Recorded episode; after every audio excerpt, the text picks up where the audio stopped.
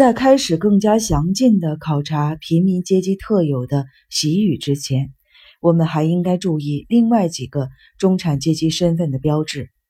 格外钟情于隐喻就是一项，例如磨磨蹭蹭的停下，或者是囊括全部范围，或者让人心有余悸。这些词从来就没有被当作陈词滥调，如果被当成陈词滥调，反倒更加的惹人喜爱。中产阶级还反常的迷恋首字母的缩写，比如信托证券母亲联合会。当然，这一并列结构是为了将那些消极的、不洁的因素，以及平民阶层因素拒之门外。但同时，他们也是为了巩固大众团体或团体意识。缺了它，中产阶级恐怕就会分崩离析。尽管中产阶级不常使用“时髦女性”和“我的主人”一类表达，但广告商们明白，用这些词称呼他们。也不会招致他们的反感。同一种追求华丽的冲动，驱使着中层人士在他们收到的社会请柬上写着“万分抱歉”，不那么强烈的暗示对该次聚会兴趣不大；而不那么矫揉造作的阶层只会写“免了吧”。中产阶级的教育水准愈低，他们就越倾向于用于矫饰的伪科学术语。来指称平淡无奇的事物，或暗示平常行为中的高尚目的。体恤就是一个例子。说体恤，几乎就是等同于贴在汽车保险杆上的标贴，告诉你驾驶时前面如果有小动物，千万别忘了踩刹车。当我们听到有人毫不在乎 less 和 fever 之间的区别，例如今天我们的服刑机构里的白种犯人。更少了，或有人在“就”后面不厌其烦地添上“就什么而论”或“就什么看来”。比如，就共和党来看，我们就应该明白，我们正在接近一片平民阶层的习语丛林。罗杰·普杰斯研究大众或城市乡巴佬的学者，已经发现了更多的平民阶级发音的特色。各种类型的平民阶层成员都为表示所有格的撇号深感头痛。种种迹象表明，这个符号将从英语中彻底的消失，这证明了平民阶层的胜利。但是，在这个小符号看起来像是遭人遗弃的时候，表达的效果反而离奇的增加了。平民阶层喜欢那些惯常只见诸于报端的词语。他们并没有意识到，除了那些行文仓促、文体陈腐的新闻，没有人会把教皇称作大祭司，把议员叫做立法者，把美国称为民族，把学者称为教育家。中学教师和行政人员并不反感最后这个称呼，他们宁愿欣然地接受，因为这个委婉的说法提升了他们的职业尊严。但是，大学教授反对。把自己定位为教育家，其原因纯粹是出于社会等级的考虑，因为这个术语没能将他们与中学督导人员、只有临时证书的无知年轻教师和小学老师一类乌合之众区分开来。如果你下次遇到一位知名的大学教授，尤其在他的想象里，他的思想和作品早已闻名全国。你对他说完，见到您这样一位著名的教育家，真是不胜荣幸之类的话，不妨看看他的反应。他先使目光下垂片刻，然后又抬起视线，但不是看你，而是投向别处。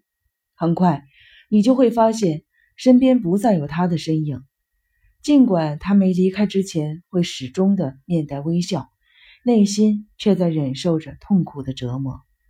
对报纸用语的喜好，使得平民阶层经常犯一些荒唐的错误，误用大词。伦敦《周日时报》的一名作家最近去一个听证会上作证，其目的是为了阻止一场罢工，而某地的一位牧师则被招去进行驱魔。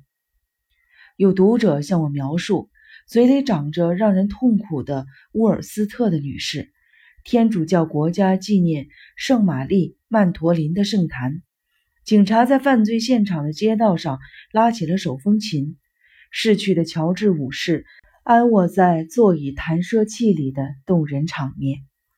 总喜欢被书本装饰的学生，靠射精椅离开飞机的飞行员，呛水的游泳者被人工受精。彩虹包含了沃兹的所有颜色。你也可能听到上层平民常用倒数第二来指绝对最末的或极端的，比如核武器是倒数第二的威胁。就在数年前，文化史开始进入一个意义重大的时期。它的重要标志就是平民阶层开始掌握公共场合的修辞艺术。我是指汽油运输卡车后部的警示牌从易燃换成了可燃。公共教育的普及终于造就出了这样的一群民众，他们不再将前缀 “in” 视为增强语气效果的必要手段。平民阶级，也就是可燃警示牌的读者。如果听到说某物价值不菲，就立刻会把它扔进了垃圾箱。有关修辞的问题变得越来越滑稽可笑。平民阶层对“易燃”一词懵懂无知，中产阶级则喜欢炮制一些东西，比如一块浴室防滑垫上写着“可燃”，勿在火源附近使用。这句话的作者也许认为。迟钝到只能理解“易燃”一词的读者，却应该有能力琢磨出着火源指的是火。如果说出人意料的沉默是高等阶级的标志，噪音和叫嚷则属于平民阶层。一位芝加哥的警察，很可能是上层平民，告诉斯特兹特克尔，他发现了他的阶层与更低阶层的重要区别。在我父母争吵的时候。我妈妈会把所有的窗户关上，因为他们并不希望邻居听到什么。可是他们，指那些下层的平民，反而故意打开门和窗户，又是尖叫，又是高声的抱怨。平民阶层必须当众展示自己的存在和出现，因此公共场合里的交谈都是为了让别人听见。平民阶层似乎希望以自己生机勃勃的喧嚣，以及音调、速度和节奏来博得他人的恭维。中产阶级出于被取笑和失败的恐惧，在社交场合绝不会有这样的表现。让平民阶层去表现吧，他们反正就已经那样。噪音是夸大其词的形式之一。上层迄今仍认为。出售是一种粗俗的行为，原因是促销商品的方式主要是夸大其词，因此发音尽可能轻而短促是上层人士的作风，而平民阶层总是喋喋不休地把每一件事情重复上两三次。嗯，是上层人士常说的一个完整的句子。平民阶层还有别的语言标志吗？有，例如他们对宾格的无知。平民阶层依稀还能想起，把自己放在末尾是礼貌的说法，比如他和我当时在那儿，He and I were there。于是便将这一原则推而广之，说 Between he and I。平民阶层还跟像 like 这个词过不去，他们记得中产阶级中学教师曾经教导过自己用 like。这个词可能暗示自己是文盲的危险，但由于记忆不太准确，他们干脆用 as 取而代之，但求不惹麻烦，所以他们会说 He looks as his father。平民阶层的另一标志就是很难处理好复杂的句子，例如正是基于那天天气冷，炉子点着了。那些充满着繁琐的伪正确分词结构也要对此负责。又由于动名词的用法非平民阶层能力所及，他们不得不增加单词的数目。他们会说，看演出的时候，坐在他前面的那些人气疯了。原因是这样的：他实在讲话讲的太多了，而不是简单的说他在演出时讲话惹恼了前排的人，就像对 like 缺少把握一样。他们还模糊地记得 lying 与 laying 是有差别的，可究竟是什么却记不清了。于是他们索性将问题简化，只用“放”这个词。于是人们放在海滩上、床上、草地上、人行道上，一点也不操心是否会有与性有关的暗示。平民阶级最后还有一个等级的烙印，他们喜欢被人称作某某某先生，因此平民阶层经常在公共场合被冠以这种称呼。无论是聆听训话，还是被人谈及，不管是在世故的人们听来，这有多么的不妥，他们都引以为人生的姓氏。于是我们就会听到弗兰克·希纳特拉先生、霍德华·科莫尔先生。或者收音机里的女士们、先生们，有请弗兰克·培尔杜先生。如果每个阶层都会对特定的词语做出独特的反应，上层最喜欢的词可能是安全或液体，中上阶层则喜欢用对的，比如只做某事做对了。我真的希望马菲的婚礼上一切都不会出差错。中产阶级也喜欢用这个词。但真正让他们兴奋的词是豪华，比如那些漂亮的单间豪华公寓。一尘不染也是中产阶级宠爱的词，比如一尘不染的地板、桌布、碗等等。上层平民则不厌其烦地使用不费力、不费力的学期、六篇不费力的作文。